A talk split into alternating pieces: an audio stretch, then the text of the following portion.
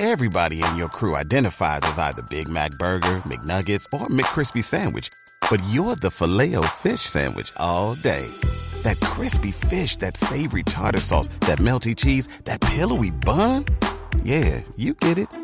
Every time. And if you love the filet of fish, right now you can catch two of the classics you love for just $6. Limited time only. Price and participation may vary. Cannot be combined with any other offer. Single item at regular price. Ba da ba ba ba.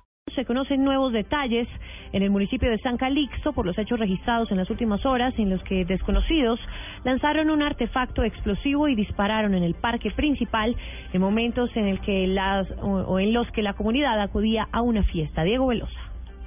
Según un habitante de San Calixto, preocupa el hecho que hombres armados lanzaran una granada muy cerca de la multitud que acudía a la celebración en homenaje a la Virgen del Carmen en el Parque del Pueblo, que por fortuna no dejó víctimas, pero sí puso en alto riesgo a la comunidad. La detonación de un artefacto explosivo en las cerca al parque central donde se realizaba la fiesta de la Virgen del Carmen por parte de los conductores de aquí del municipio. Hasta el momento la acción criminal no ha sido atribuida a ningún grupo armado ilegal. En la región hay presencia del ELN y el EPL y hasta el momento no se conoce presencia de la FARC en esta población norte santandereana. En norte de Santander, Diego Velosa, Blue Radio.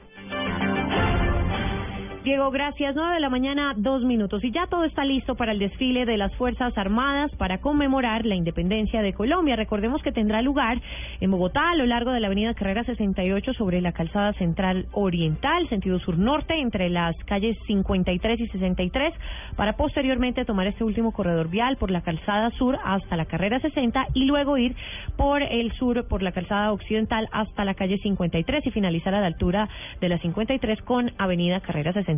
Allí en la tarima principal, en donde hará presencia el presidente de la República, Juan Manuel Santos, y todos los altos mandos militares y de policía, se encuentra un periodista de Blue Radio, Juan Jacobo Castellanos. Buenos días, ¿cómo está el ambiente?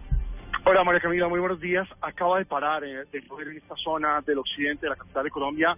Comienza a abrirse el cielo lentamente y decenas de personas, centenares de colombianos que quieren acompañar hoy a los soldados y a, a los policías de su país comienzan a llegar alrededor del Parque Simón Bolívar. Estamos esperando sobre las nueve y media de la mañana que el presidente de la República, la cúpula militar, eh, los ministros lleguen hasta este punto tras haber finalizado el Tedeum en la Catedral Primada de Colombia.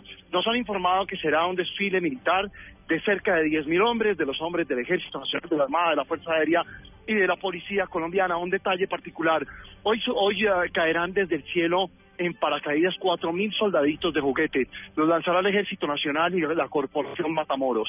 Con ellos baja la historia de cada uno de los héroes de, este país que han entregado eh, la vida por la seguridad de los colombianos. Estaremos contándoles el desarrollo de este vistoso desfile que en pocos minutos iniciará aquí en el occidente de Bogotá a través de la avenida 68. Muchísimas gracias, Juan Jacobo. Y si usted no va a asistir al Tedeum que se realiza este domingo en la Catedral Primada de Colombia y tampoco piensa presenciar el desfile militar por la conmemoración del Día de la Independencia, evite hoy ir al centro y al occidente de Bogotá. Pero vamos a conocer cuáles son las medidas de seguridad por parte de la Policía Nacional en este desfile. Daniela Morales. Buenos días. El director de la Policía Nacional, el general Rodolfo Palomino, aseguró que está dispuesta toda la seguridad para el desfile que se llevará a cabo aquí en la capital de Bogotá del 20 de julio, Día de la Independencia. Aseguró que se puso en marcha un dispositivo especial en tecnología. Va a haber la correspondiente seguridad. Tenemos instalados eh, nuestros dispositivos apoyados con la tecnología, con cámaras de video, que precisamente recogen las diferentes incidencias de lo que está ocurriendo en el escenario público. Además de esto, serán más de 7.000 hombres que estarán custodiando las calles de la capital y también hay que tener en cuenta cuáles serán los cierres viales que estarán sobre la calle 68, carrera 50 y 63. Daniela Morales, Blue Radio. Daniela, gracias. Nueve de la mañana, cinco minutos. Y en otras noticias, a pesar de estar siendo investigado por posible participación en política por la Procuraduría General de la Nación, el gobernador de Santander afirmó que él no está haciendo eso. Javier Rodríguez. El gobernador de Santander, Richard Aguilar, quien es investigado por la Procuraduría General de la Nación por posible participación en política, realizar eventos donde habían candidatos a las corporaciones públicas en esta región del país, afirmó que él no está apoyando a ningún aspirante en esta contienda electoral. Pues es una indagación, estaremos nosotros, por supuesto, respondiendo. Estaba haciendo un evento institucional como muchas veces lo hice en Barrancarmeja, encuentros con mi gente y alrededor, al parecer, estaban distribuyendo propaganda electoral. Así que, por favor, pedir a los candidatos, yo estoy trabajando por todos los santanderianos, no utilice mi imagen, me toca salir cuantas veces lo tenga que hacer a rechazar estas actuaciones, pero estamos nosotros convencidos que estamos dedicados, como hoy lo demostramos, trabajando 100%. Según el Ministerio Público, existen fotografías y videos donde se denuncia la participación en política del gobernador Richard Aguilar. En Bucaramanga, Javier Rodríguez, Blue Radio. Javier, gracias. Y las noticias internacionales las tiene Sofía Bonet. Buenos días. El Consejo de Seguridad de la ONU aprobó el lunes por unanimidad una resolución que ratifica el acuerdo nuclear firmado por Irán y las grandes potencias y que abrirá el camino al levantamiento de las sanciones internacionales que asfixian a la economía iraní. Entonces, con dicha condición de que Irán respete estrictamente el acuerdo, se derogarán las siete resoluciones adoptadas por la ONU desde el 2006. Este acuerdo no responde a todas las preocupaciones, según afirma Samantha Power, la embajadora estadounidense de la ONU, pero sí hará que el mundo sea más seguro.